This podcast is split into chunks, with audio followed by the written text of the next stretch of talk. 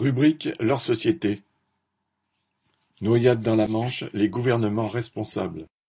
Les larmes de crocodile versées par les autorités françaises et britanniques après la noyade de vingt-sept personnes qui essayaient de traverser la Manche le 24 novembre ont bien vite laissé la place à un concours de démagogie entre les gouvernements des deux pays.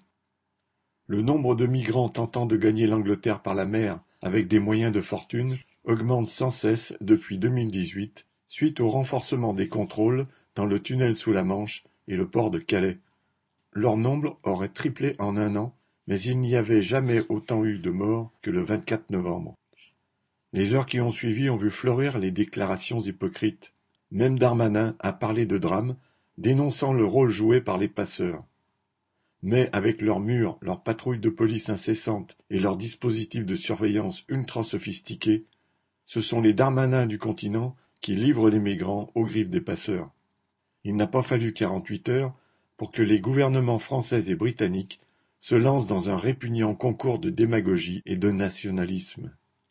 Le Premier ministre anglais Boris Johnson a écrit une lettre à Emmanuel Macron pour sommer la France de reprendre les sans-papiers arrivés en Angleterre. Après des années passées à présenter le Brexit comme une solution à tout, Johnson doit trouver comment continuer à jouer sur la corde nationaliste, et il a immédiatement diffusé sa lettre sur les réseaux sociaux.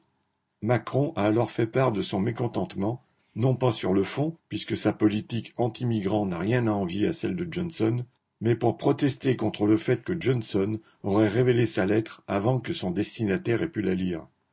Les uns comme les autres ne valent pas mieux que le président biélorusse Loukachenko ou les dirigeants de l'Union européenne qui cherchent à régler leurs différends diplomatiques avec la peau des migrants. Sacha Camille